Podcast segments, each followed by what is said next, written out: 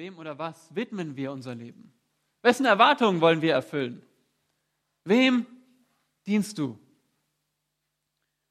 Und als Christ weißt du, wie es sein soll, dass wir erlöst sind, um Gott zu dienen. Wir sind erlöst, um Gott zu dienen. Und dieses Thema Dienst, das zieht sich auch durch die ganze Schrift.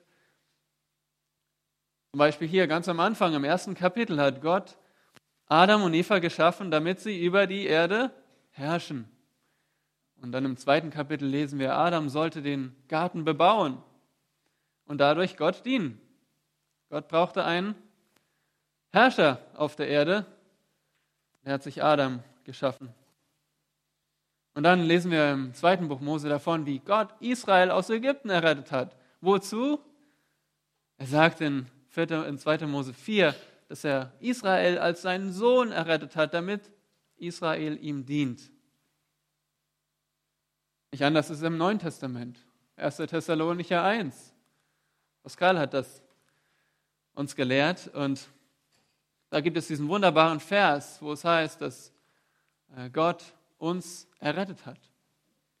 Ja, und dass wir uns bekehrt haben von den Götzen. Ein wunderbares Bild für Bekehrung. Bekehrung ist, ich wende mich ab von den Götzen und ich wende mich Gott zu, um dem lebendigen Gott zu dienen. Wieder haben wir das Thema Dienst. Wir sind erlöst, um zu dienen. Und so ist es auch in der Ewigkeit. Stellt euch vor, im letzten Kapitel der Bibel geht es auch um Dienst. Wir werden als Erlöste in Gottes neuem Himmel, neuer Erde sein, um ihm ewiglich zu dienen.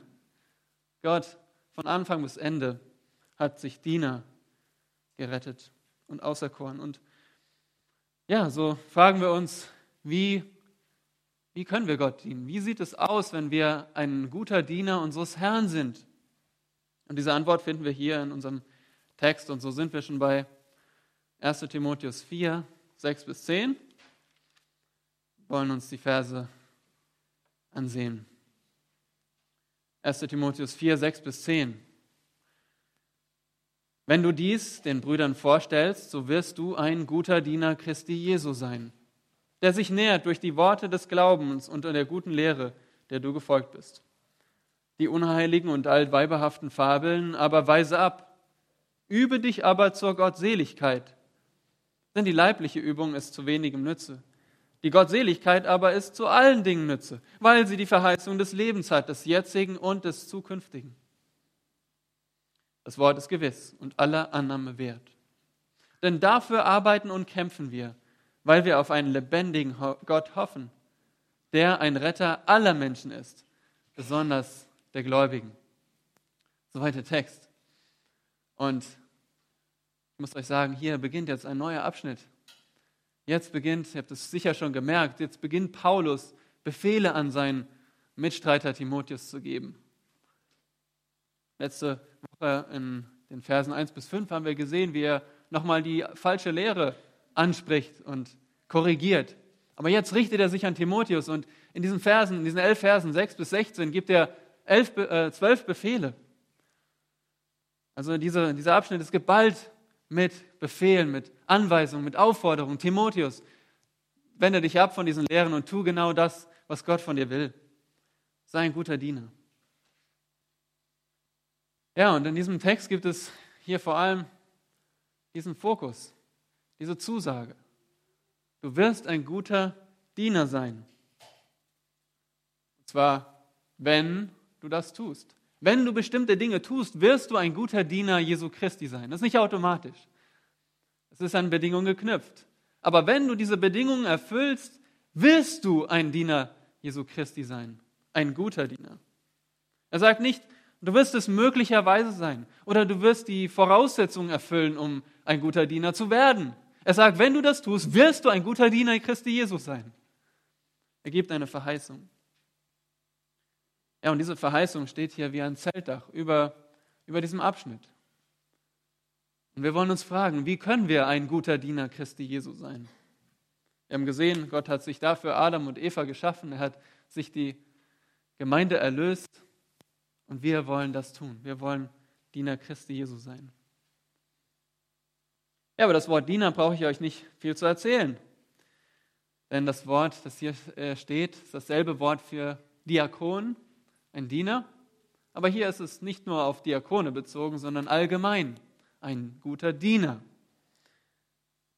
Die Frage ist, was ist ein Diener? Wie würdet ihr das beantworten? Frage an euch.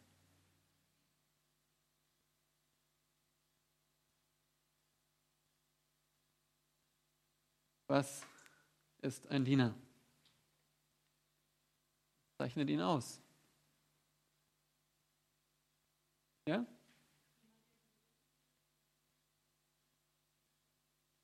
Ja, genau, jemand, der äh, nicht sich selbst erstmal dient, sondern auf eine andere Person schaut. Ja? Da war noch eine Hand.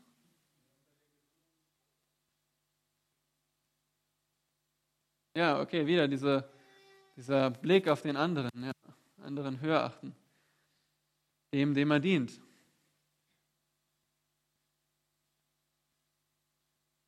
Ja, oder wenn er an die Arbeitswelt denkt und jemand, als Chef stelle ich jemanden ein, damit er bestimmte Aufgaben erfüllt und mir dient. Nun, was erwartet ihr von einem Angestellten? Dass ihr nachher mehr Arbeit habt als vorher? Hoffentlich nicht. Nein, dass, dass er Aufgaben abnimmt, dass er euch nützlich ist, dass er tut, dass er dienstbar ist, dass er nützlich ist. Und das ist der Gedanke hinter dem Diener, jemand, der nützlich ist. Und für wen sollen wir nützlich sein? Für Christus Jesus. Und wir wissen, dass Gott dienen kein Spaziergang in dieser Welt ist. Es ist nicht leicht, Gott zu dienen in dieser sündigen Welt, die Gott hasst. Und das merkt auch Timotheus in seinem Dienst. Und das ist ja vor allem hier der Kontext. Paulus schreibt an Timotheus, du sollst ein guter Diener Christi sein. Denn hier befindet sich Timotheus in einem Machtkampf von falschen Lehrern und falschen Leitern. Und die Frage ist, auf welche, wessen Seite wird er sich stellen? Ihr könnt euch das vorstellen. Timotheus kommt in diese Gemeinde mit der Autorität des Paulus und da gibt es verschiedene Leiter, die sehr gerne Leiter sein wollen und Lehrer sein wollen und jeder will ihn auf seine Seite ziehen. Timotheus, komm auf unsere Seite, komm auf unsere Seite. Und es zerrt an ihm. Und, Tim und Paulus schreibt ihm, richte deinen Fokus darauf, dass du Christus dienst und seine Erwartung erfüllst. Und dieselbe Berufung gilt auch uns. Wir sind Diener Jesu Christi und wir wollen gute Diener sein. Und darum lasst uns von diesem Text lernen. Und zwar fünf Disziplinen eines guten Dieners Christi Jesu um zur Freude des Herrn zu leben. Fünf Disziplinen, verstehen wir. Und dann warum? Zur Freude des Herrn. Wir denken an Matthäus 25, an das Gleichnis, wo, wo es heißt, äh, dass dieser Herr seinen Knechten verschiedene, auf, äh, verschiedene Talente gegeben hat und solchen, die treu waren, hat er am Ende gesagt, wie heißt der Ausspruch? Recht so, du guter und treuer Knecht. Geh ein in die Freude des Herrn. Recht so. Das wollen wir hören, oder? Dass Gott über unser Leben sagt, recht so, du hast es gut getan. Du warst ein guter Diener. Du hast genau das getan, was ich von dir wollte. Ich freue mich über dich. Und darum lasst uns diese Disziplin lernen. Was ist die erste Disziplin? Nun, die erste Disziplin, sehr kurz, widerlege falsche Lehre. Widerlege falsche Lehre. Nun, das ist in dem ersten Teil von Vers 6. Wenn du dies den Brüdern vorstellst, und hier merken wir schon, okay, das ist ein, ein äh, Satzteil für uns. Wir müssen begreifen, worauf es sich bezieht. Wenn du dies den Brüdern vorstellst. Die erste Frage, was ist dies? Nun, es ist möglich, dass Paulus den ganzen Brief meint. Aber hier im Kontext, was wir gerade von letzte Woche von Sam gehört haben, ist es ja, sehr viel naheliegender, dass Paulus sich auf die vorangegangenen Verse bezieht. Worum ging es da? Das war nochmal das Thema.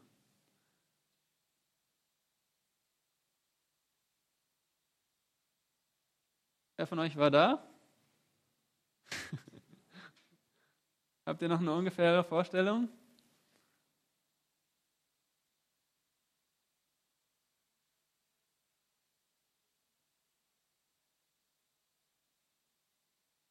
Mhm. Genau, und was hat, hat Paulus das so stehen gelassen oder was hat er dann darauf gesagt?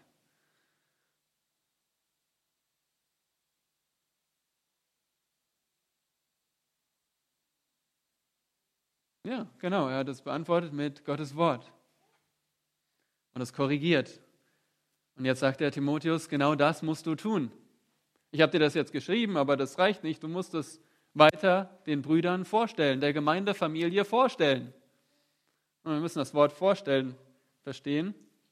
Das heißt nicht, dass, dass jetzt äh, Timotheus hingehen soll und Vorschläge macht, ja. Nun, seht das nicht so eng mit der Ehe, ja, aber ihr könnt schon heiraten, ihr, ihr könnt auch meinetwegen Schweinefleisch essen. Aber hier, das ist jetzt meine Meinung, ihr könnt tun damit, was ihr wollt. Nein, natürlich nicht. Das bedeutet das nicht. Timotheus lehrt mit Gottes Autorität, er lehrt Gottes Wort. Aber dieses Wort vorstellen ist ein interessantes Wort. Das heißt wörtlich vor jemanden hinlegen. Das heißt nicht vorschlagen, aber es bedeutet auf eine sanftmütige Weise zu überzeugen. Mit ganzer Autorität vor jemanden hinlegen. Die Argumente hinlegen. Ruhig und logisch zu argumentieren. Timotheus muss beharrlich und fortlaufend auf milde Weise überzeugen. Das ist eine interessante, ja, eine interessante Stelle. Häufig denken wir bei falscher Lehre an den, an den Diener Gottes, der dann mit energischer Stimme die falsche Lehre zerstört. Paulus sagt hier, du musst es den Brüdern vorstellen. Du musst auf milde und sanftmütige Weise die Wahrheit verkünden. Auf ruhige Art. Im Gymnasium gab es einen Lehrer, den viele fürchteten bei, als ich in der Gymnasium fünfte Klasse oder sechste, siebte Klasse war. War ein älterer Lehrer, bekannt dafür, dass er sogar sich mit Kollegen auf Altgriechisch und Latein unterhalten konnte im Lehrerzimmer. Aber er konnte auch laut werden. Ich selbst hatte ihn nie, aber im, im Nachbarzimmer haben wir ihn manchmal schreien gehört. Und so hat ihn jeder gefürchtet. Da kam der Tag, wo wir ihn einmal in Vertretung hatten. Alle saßen ganz brav da und er nahm die Klassenliste und las den ersten Namen. Gut, dass ich Westermann hieß oder heißt, immer noch. Und so war damals der Schüler Adam gefragt, nicht unser, unsere Adams. Und äh, Schüler Adam war so nervös, dass er die Antwort nicht wusste und wurde gleich beleidigt. Nun, ja, so ist es natürlich ein negatives Beispiel, wie man kein Lehrer sein soll. Dass man gefürchtet wird, weil man beleidigt und laut wird. Und so ist die Frage an uns, woran denkst du dabei, falsche Lehre zu widerlegen? Denkst du an den schäumenden Mund? Denkst du an die weit aufgerissenen Augen? Denkst du an den zornigen und ärgerlichen Mann, der rumschreit? Nein. Denk an eine ruhige, logische, sanftmütige Haltung. Bestimmt, aber auf logische Art und Weise von dem Wort Gottes her die falsche Lehre zu widerlegen. Und wir haben Gelegenheiten dazu. Vielleicht der Bekannte oder Verwandte aus der römisch-katholischen Kirche oder der Kollege, der Zeuge Jehovas ist. Oder einfach der Bekannte, der glaubt, dass Vernunft die höchste Autorität ist. Auch das ist eine Irrlehre, die wir am Freitag in unserem Hauskreis gesehen haben. Eine Irrlehre, die sich durch die Geschichte zieht. Und all diese Irrlehren gilt es zu widerlegen. Auch für uns, aber vor allem natürlich für den Pastor, den Diener, den Ältesten in der Gemeinde. Was ist die zweite Disziplin, um ein guter Diener Christi Jesu zu sein? Das Positive. Befolge gesunde Lehre. Befolge gesunde Lehre. Wenn du das den Brüdern vorstellst, so wirst du ein guter Diener Christi Jesu sein. Und was zeichnet ihn aus? Der sich nähert durch die Worte des Glaubens und der guten Lehre.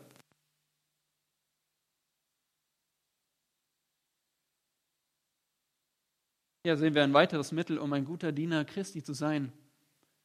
Wir sollen nicht nur die Wahrheit kommunizieren, sondern auch selbst verinnerlichen und aufnehmen. Hier sagt die Schlachterübersetzung oder die Elberfelder Übersetzung, die ich gebrauche, sagt, der sich nähert. Hat jemand die Luther-Übersetzung vielleicht? Rosi und Wilhelm sind nicht da. Die Luther-Übersetzung sagt, auferzogen, der auferzogen wird. Und das ist hier, ich denke, die bessere Übersetzung, denn das Wort kann, bedeutet eigentlich aufziehen, erziehen, trainieren. Natürlich geht es da auch um Ernähren, oder? Wenn ihr eure Kinder erzieht, aufzieht, was, was gebt ihr ihnen? Zu essen und zu trinken, oder? Natürlich, es gehört dazu zur Erziehung. Aber ist Erziehung mehr als zu ernähren? Was gehört noch zur Erziehung? Frage an euch.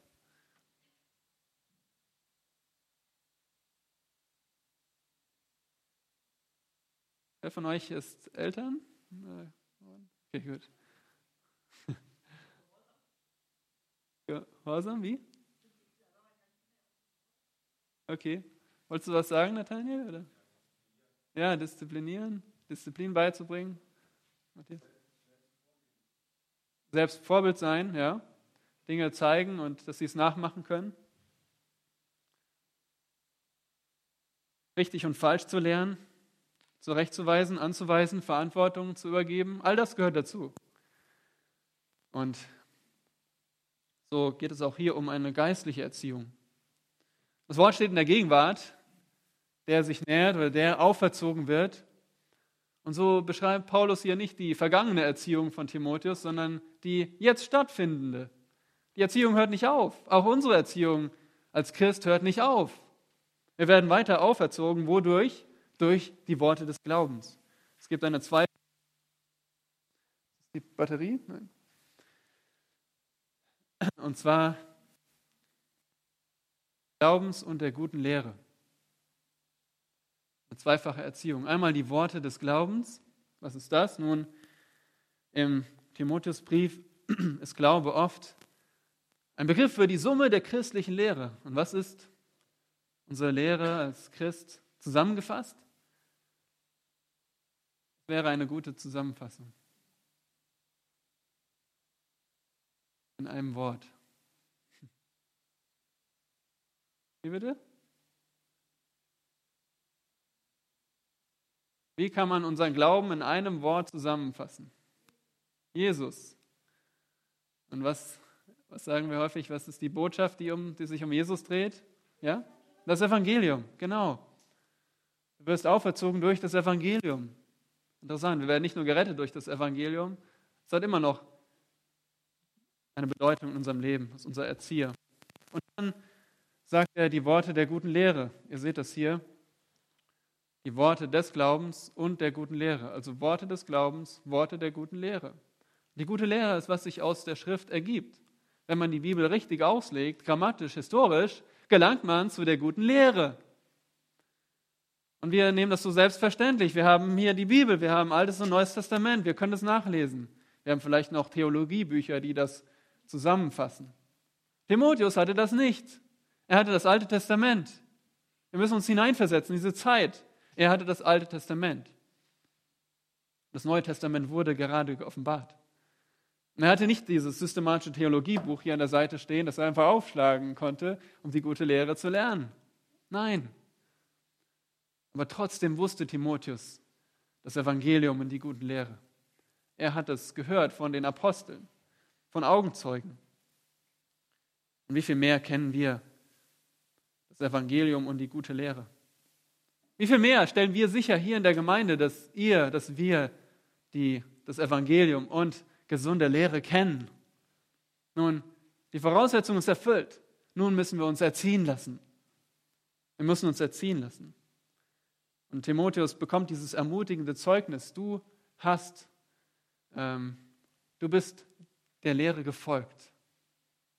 Das ist eine abgeschlossene Handlung mit gegenwärtigem Ereignis. Obwohl Timotheus noch weiterlebt, sagt Paulus, so wie eine abgeschlossene Handlung, du hast, bist gefolgt, du hast dein Glauben bewiesen. Du warst erfolgreich als Diener, schon bisher, als jemand, der sich hat erziehen lassen. Es gibt kein höheres Kompliment für uns Christen.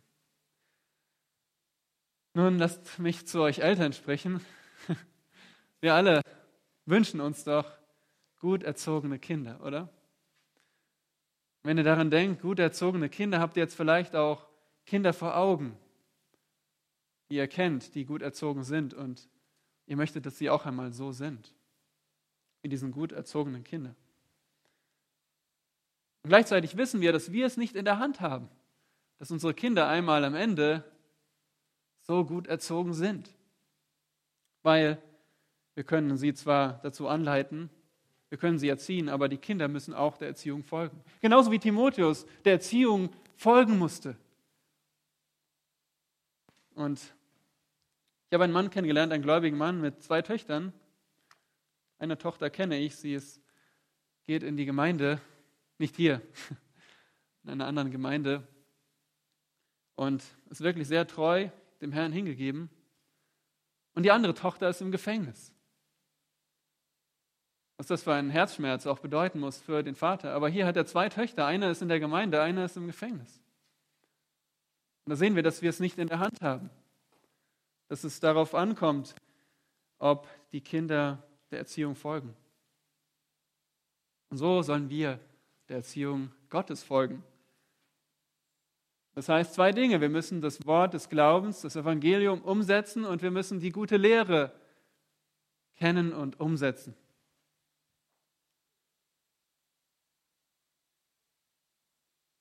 Ja, wie lässt du dich erziehen? Durch die Worte des Glaubens und die Worte der gesunden Lehre. Also ein Diener Jesu Christi zeichnet sich dadurch aus, dass er, was er energisch widerlegt, was er eifrig aufnimmt und was er entschieden ignoriert. Und das ist die dritte Disziplin, verschmähe Geschwätz. Eine ganz kurze Disziplin, verschmähe Geschwätz. Die unheiligen und altweiberhaften Fabeln aber weise ab. Was sollte Timotheus abweisen? Paulus nennt es Fabeln. Wir haben schon 1 Vers 4 gesehen. Es beinhaltet Märchen, Spekulationen, die nicht wahr sind und die auch in der Gemeinde in Ephesus herumgeisterten. Welche zwei Eigenschaften haben die Fabeln?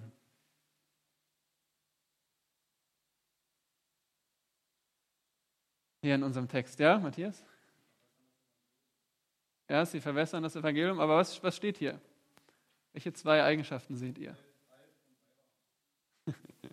Das ist eins, altweiberhaft.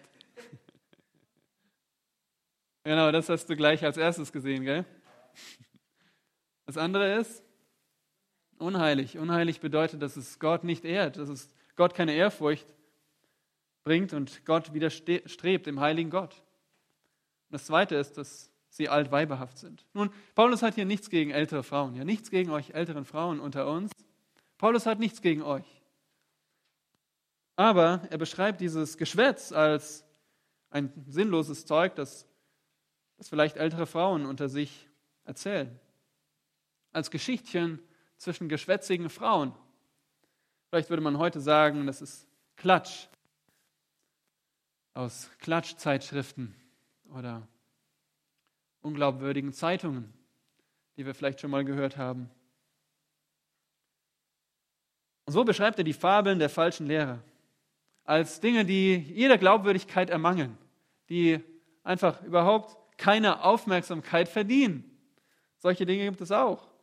Und der gute Diener muss dieses Geschwätz abweisen. Er muss entschieden Nein sagen. Das ist ein, ein äh, starkes Wort hier. Er muss es abweisen, er muss es von sich weisen. Er darf keine Zeit darauf verschwenden, diese Geschichtchen. So vielleicht wie ein Tier, dem du ungenießbares Futter hinreichst und das den Kopf wegdreht. Ihr Tierkenner unter uns, ihr wisst sicher, zum Beispiel ein Pferd, was, was mag ein Pferd nicht? Wie bitte? Fleisch? Okay. Also wenn du dem Pferd Fleisch hinhältst, das den Kopf abwendet.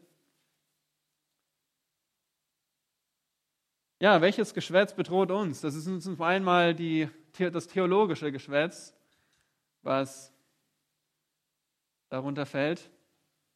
Vielleicht solches, dass diese Idee, dass wir selbst wie Gott sein können, dass wir uns Dinge vorstellen können und dann diese Dinge in Erfüllung treten. Solches Geschwätz hat breite Verbreitung unter sogenannten Christen. Aber ihr könnt sicher noch andere Beispiele nennen. Und häufig sind wir mit dem nicht so konfrontiert, oder? Bei uns geht es eher um das Geschwätz, oder zumindest in meinem Leben, unnütze Dinge, die aus der Welt kommen. Zum Beispiel ein Übermaß an Nachrichten. So viele Nachrichten. Du kannst wissen, was am anderen Ende der Welt passiert. Da gibt es tausende Geschichten von meist negative Stories. Man kann sich so da hinein versetzen und seine Zeit verlieren. Details über Sport, ja, gerade in der EM-Zeit. Ich habe mal einen Artikel gelesen, welche Aufstellung ist nun die beste der deutschen Mannschaft. Auch äh, ich muss bekennen, dass ich das gemacht habe und am Ende, ja wirklich, es hat mich nicht erfüllt, es hat mich nicht erbaut. Es ist einfach geschwätzt, das eigentlich nicht meine Aufmerksamkeit verdient. Und so kennen wir alle Dinge, die unnütz sind, aber mit denen wir uns beschäftigen. Und Paulus sagt, vermeide das. Als guter Diener Christi musst du deine Zeit unter Kontrolle haben. Wem du dich widmest, was du dir anschaust, durchliest. Da kommen wir auch schon zur Königsdisziplin. Wir haben noch gut Zeit. Trainiere Gottseligkeit. Das ist so der Fokus hier in unserem Text und sehr bekannte Verse, sehr energiegeladene Verse. Trainiere Gottseligkeit. Kein Zweifel, dass das hier der Fokus jedes guten Dieners Christi Jesus liegen muss, sein muss. Wenn wir diesen guten Diener zusammenfassen wollen, dann wäre es dieser Satz, übe dich zur Gottseligkeit. Trainiere Gottseligkeit. Das muss deine Königsdisziplin sein. Bei Gottseligkeit, das haben wir schon gesehen, da geht es um die Furcht des Herrn. Und darum übersetzt auch die Schlachterübersetzung, was? Was steht da? Gottesfurcht. Furcht des Herrn. Trainiere Gottesfurcht, trainiere Gottseligkeit. Und darum gebrauche ich auch diese Begriffe austauschbar. Wenn ich jetzt von Gottseligkeit spreche, dann Könnt ihr auch gleichzeitig Gottesfurcht denken. Das ist dasselbe. Und unsere Übersetzungen sagen, übe dich. Und wir alle verstehen das. Wer vorankommen will, was muss er tun? Was muss man tun, um besser zu werden? Eins, zwei, drei. Üben. Üben, üben, üben. Trainieren. Keiner steht morgens auf und hat auf einmal die Fähigkeit, die er sich gewünscht hat. Fußball zu spielen oder Gewichte zu stemmen oder eine neue Sprache zu sprechen. All diese Dinge müssen wir üben. Und das Wort üben bedeutet hier körperliches Training. Und wörtlich bedeutet es, nackt zu trainieren. Ja, nackt zu trainieren. Auch damals hat man sich der Kleider entledigt, um Sport treiben zu können. Warum hat man das gemacht? Was denkt ihr? Wie bitte? Die Last abzuwerfen, ja? Genau. Die Last der Kleidung. Nein, natürlich, weil es unbeschwerter ist, oder? Äh, wer von euch hat schon mal Sport gesehen? Fußball oder Olympiade? Wie, wie äh, sehen die so aus? Was haben die so an? Wie würdet ihr die Kleidung beschreiben? Wie bitte? Eng? Wie bitte? Leicht? Ja. Leicht, eng, kurz, windschnittig. Ich meine, das verstehen wir alle. Oder wer von euch würde im Wintermantel joggen gehen? Oder seine Arbeitshose anhaben? Ja, selbst eine Jeans und ein Hemd wäre angenehm. Nein, man hat Sportkleidung an, weil man will schließlich trainieren. Und, und wie Sportler sollen wir uns darauf einstellen, wir wollen trainieren. Wir, wollen, wir, sind jetzt, wir sind jetzt Sportler. Und wen sollen wir trainieren? Die nächste Frage. Wen sollen wir trainieren? Was sagt der Text? Uns selbst, über dich, oder?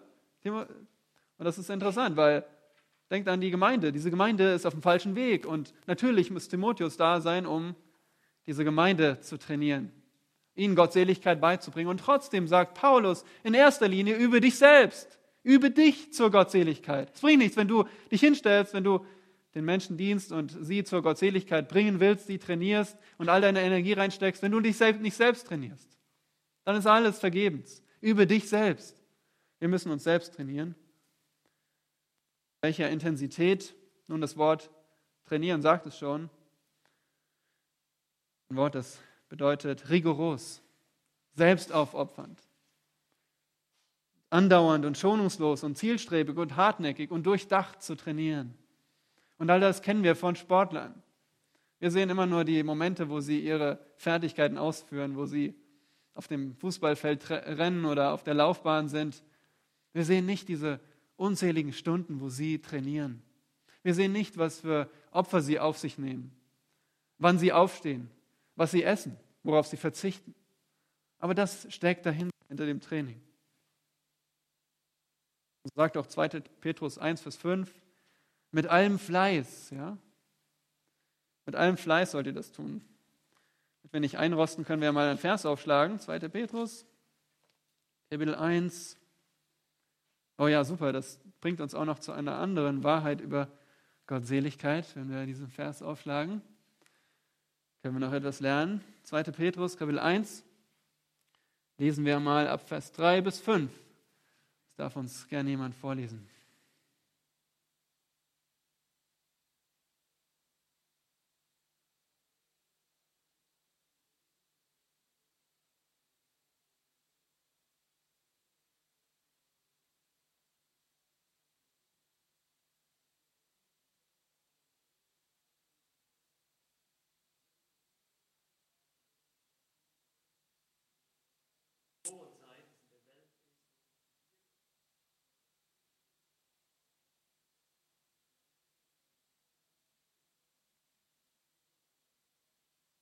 Ja, und gerne noch Vers 6, ja.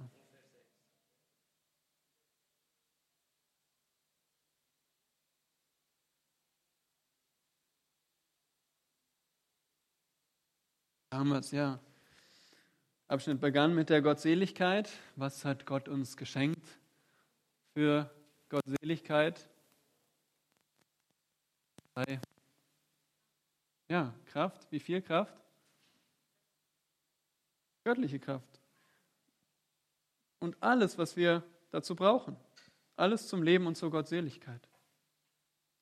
Also wir haben schon alles empfangen als Christ durch den Glauben, durch den Heiligen Geist in unserem Leben vor allem.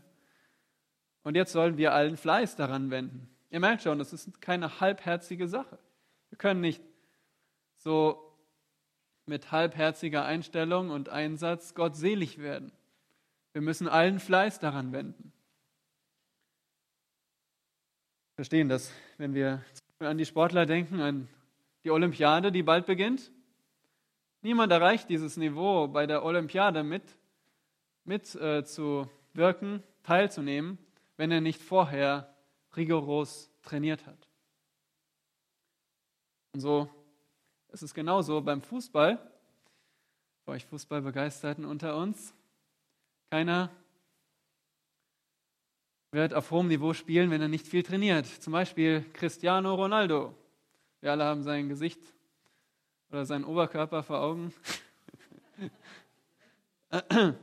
Jedenfalls ist sein diszipliniertes Training sprichwörtlich. Man sagt, er kommt, er kommt zwei Stunden vor dem Training, vor dem Mannschaftstraining und bleibt zwei Stunden länger.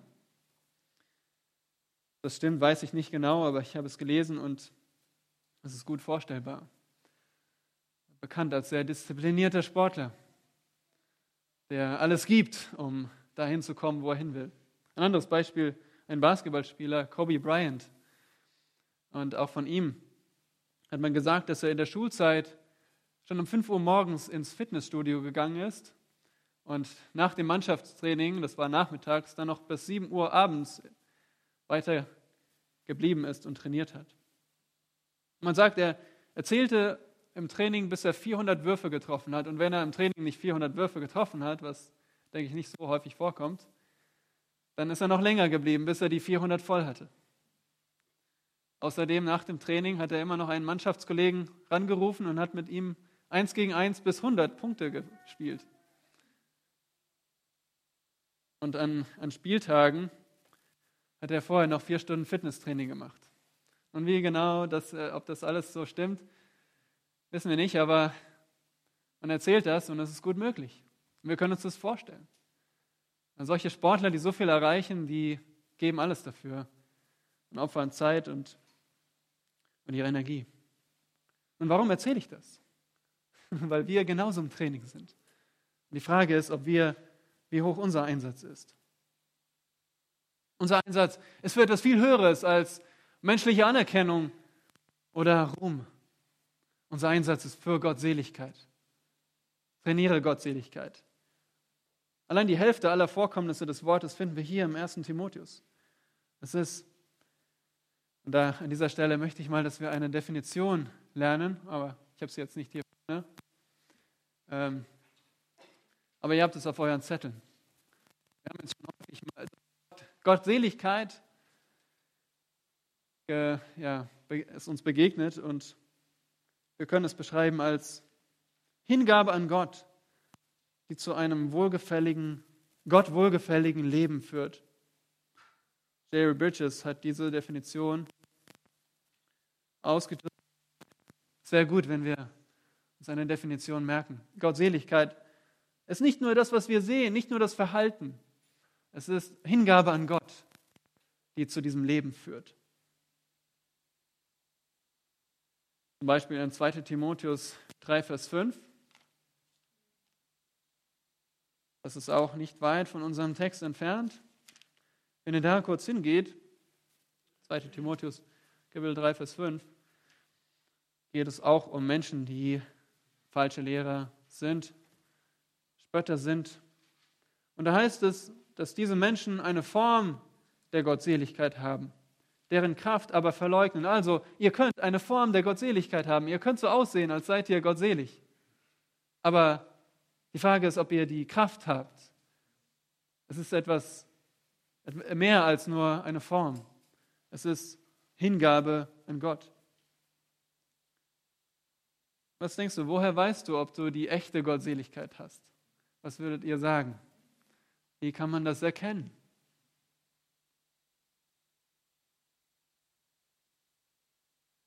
Yes. Ja, sehr gut. Ein, einen inneren Drang. Du beschreibst das, was in deinem Herzen vorgeht. Ja. Sonst noch Ideen? Ja, genau, wenn man nicht gesehen wird.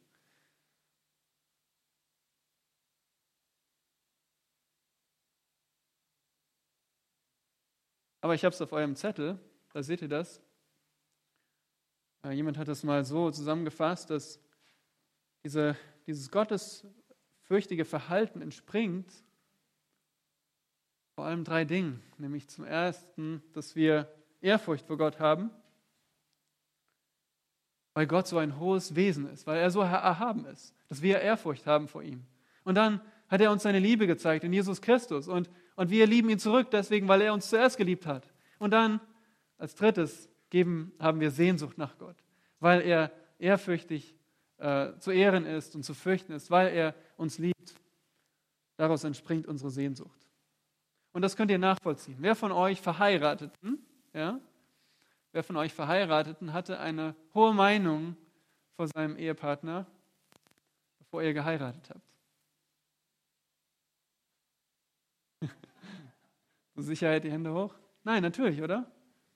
Wir hatten nicht äh, eine niedrige Meinung von unserem Ehepartner, von unserem Verlobten oder unserer Verlobten. Zweite Frage. Wer von euch hat von seinem Verlobten oder von seiner Verlobten Liebe bewiesen bekommen? Ich hoffe, ihr meint es wirklich ernst, ja? Oder? Stimmt, oder? Wir haben Liebe bewiesen bekommen. Und Wer von euch hat sich zu seinem Verlobten oder zu seiner Verlobten hingezogen gefühlt. Auch das ist wahr, oder? Genauso ist es mit Gott. Haben wir eine hohe Meinung von Gott? Natürlich. Haben wir von ihm Liebe bewiesen bekommen? Amen. Sollten wir Sehnsucht nach ihm haben? Natürlich. Und all das führt dann zu unserem Verhalten, führt dann dazu, dass wir gottselig uns verhalten. Und so ist die Gottseligkeit die Anbetung, die in Gehorsam fließt. Nun schauen wir weiter in unseren Text. Wir haben eigentlich schon Gründe genug, diese Gottseligkeit zu trainieren, auch wenn wir noch nicht so genau gesprochen haben, was das eigentlich jetzt praktisch bedeutet. Dazu kommen wir noch. Trotzdem gibt uns Paulus noch Gründe. Denn die leibliche Übung ist zu wenigem Nütze, die Gottseligkeit aber ist zu allen Dingen Nütze. Hier macht er einen Vergleich zwischen dem körperlichen Training, und das kannten die Epheser gut von Festen und auch die Jugend hat trainiert. Aber die Betonung liegt auf zu wenigen. Die leibliche Übung, körperliches Training, Sport ist zu wenigem Nütze. Warum? Es ist nur eingeschränkt in der Dauer und in der Wirkung. Worauf wirkt athletisches Training? Auf den Körper. Gut. Und wie lange hält es an? Wenn ihr aufhört zu trainieren? Nun schaut euch nur mal die Sportler an, die eben schon seit ein paar Jahren nicht mehr trainieren. Dann sind sie auch nicht mehr so athletisch. Dann könnten sie jetzt, Boris Becker könnte heute auch nicht mehr ein Tennisturnier gewinnen.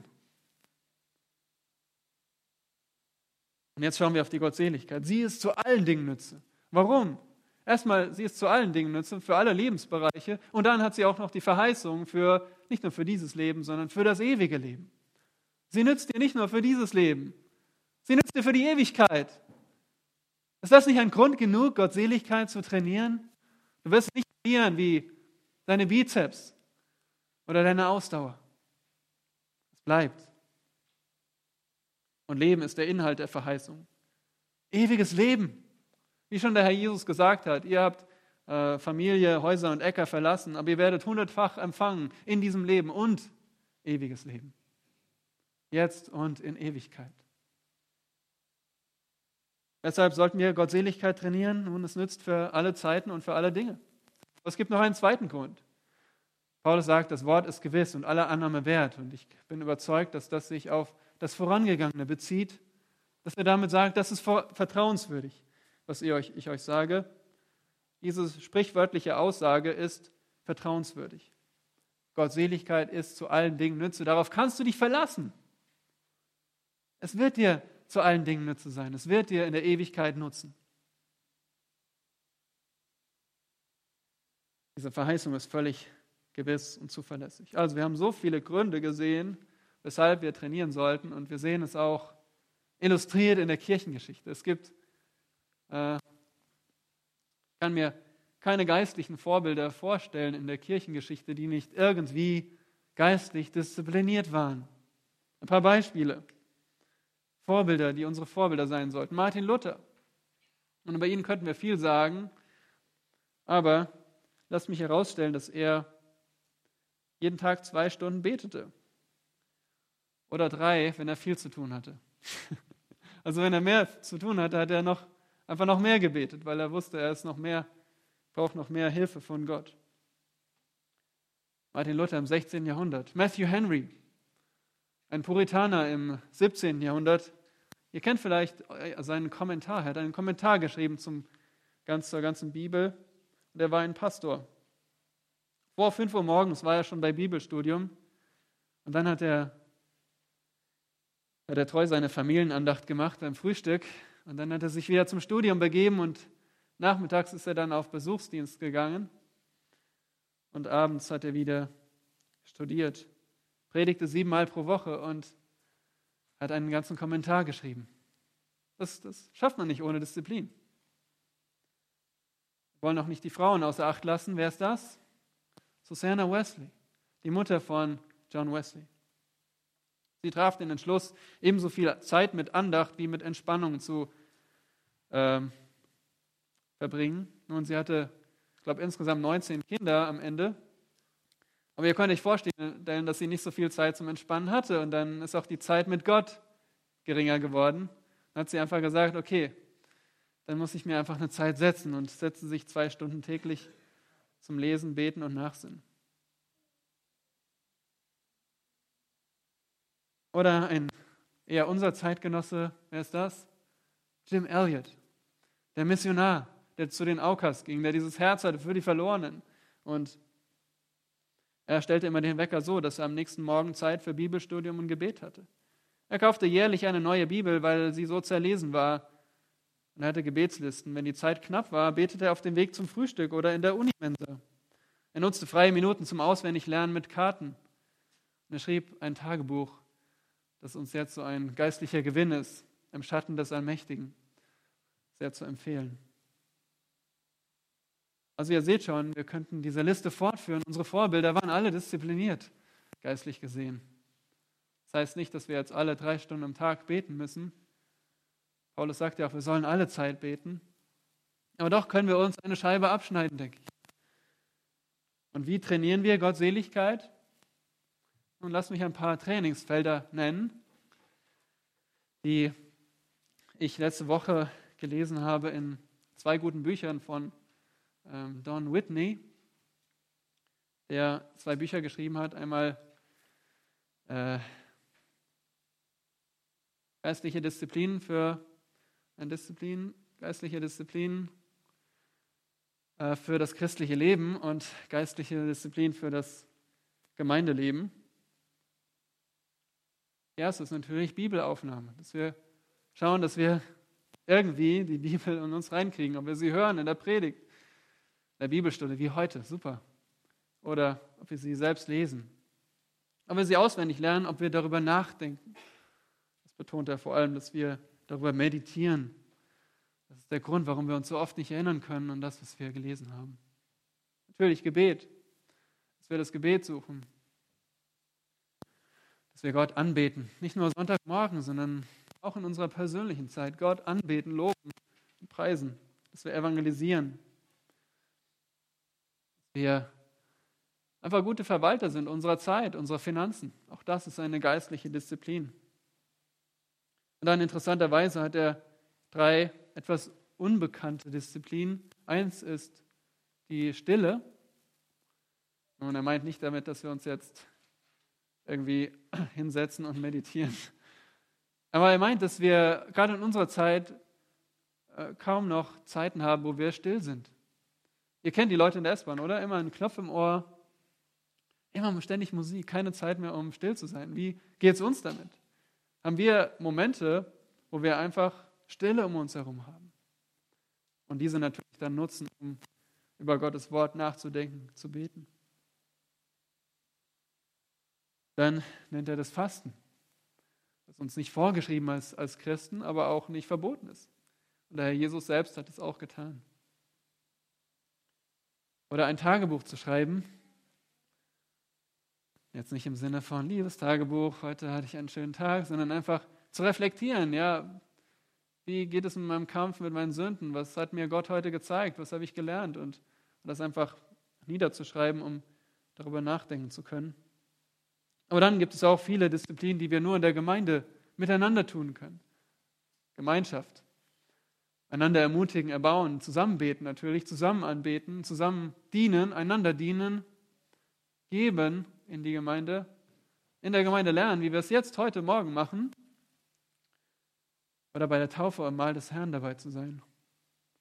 Also wir können nicht nur individuell uns trainieren, wir müssen in der Gemeinde alle zusammen trainieren.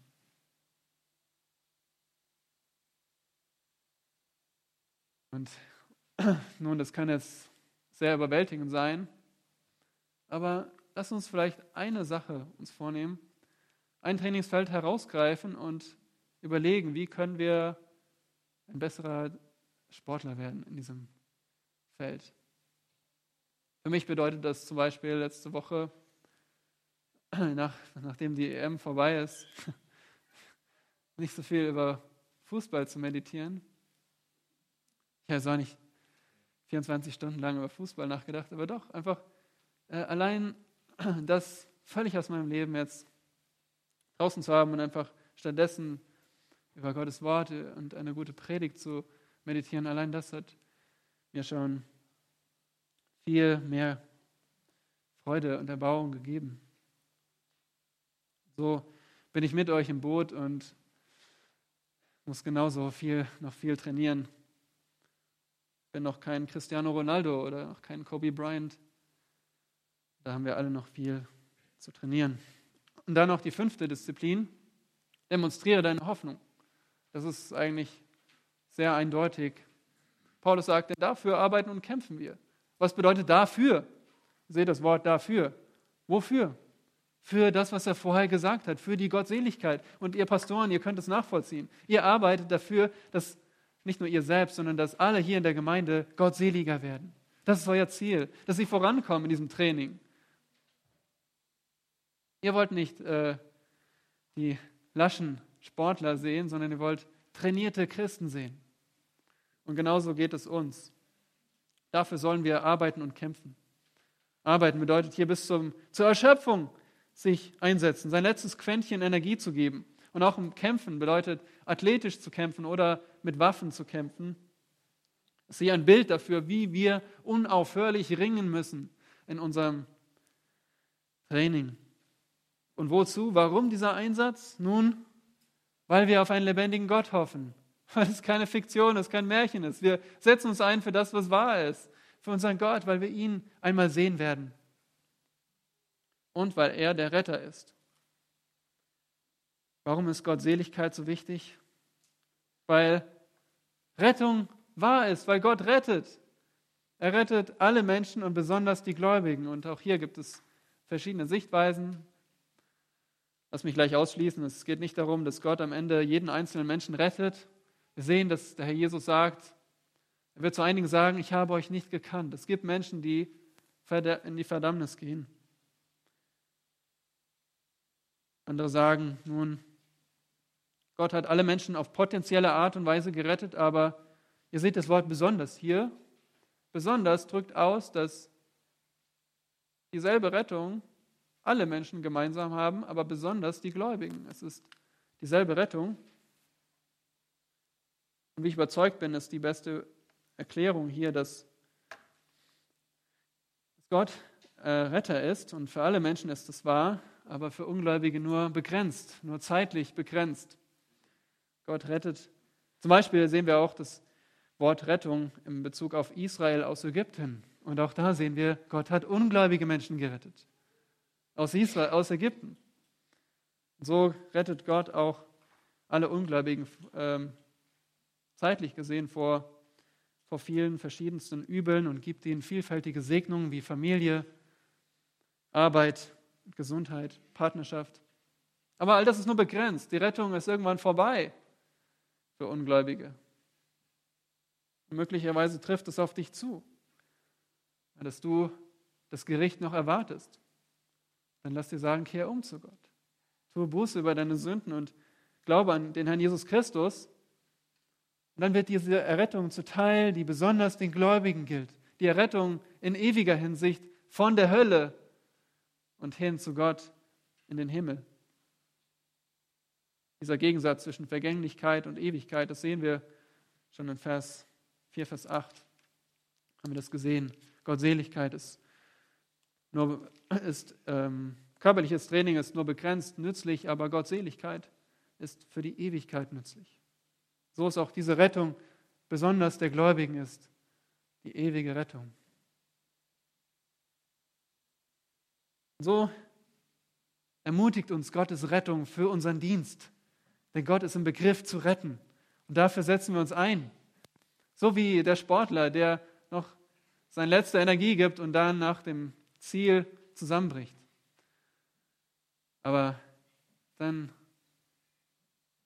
wenn er nicht sofort bewusstlos ist, dann erlebt er einen großen Glücksmoment. Dieses Hochgefühl, ich habe es geschafft. Und genauso werden wir uns freuen, wenn wir unsere Energie für das Richtige einsetzen.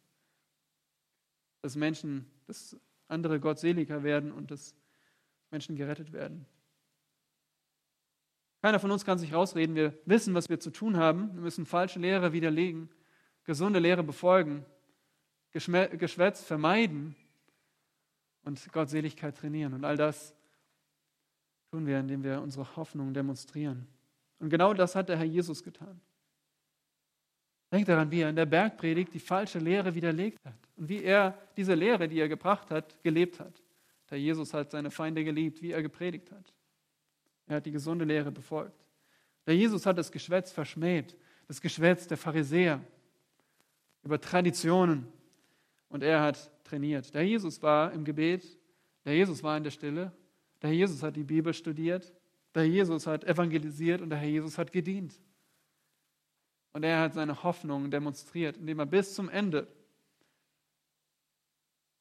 Gott die Treue gehalten hat und glaubt hat, dass Gott das Kreuz gebraucht, um eine sündige Welt zu retten. Folgen wir dem guten Diener, Jesus Christus? Zu seiner Ehre und zu seiner Freude. Amen. Lass uns beten.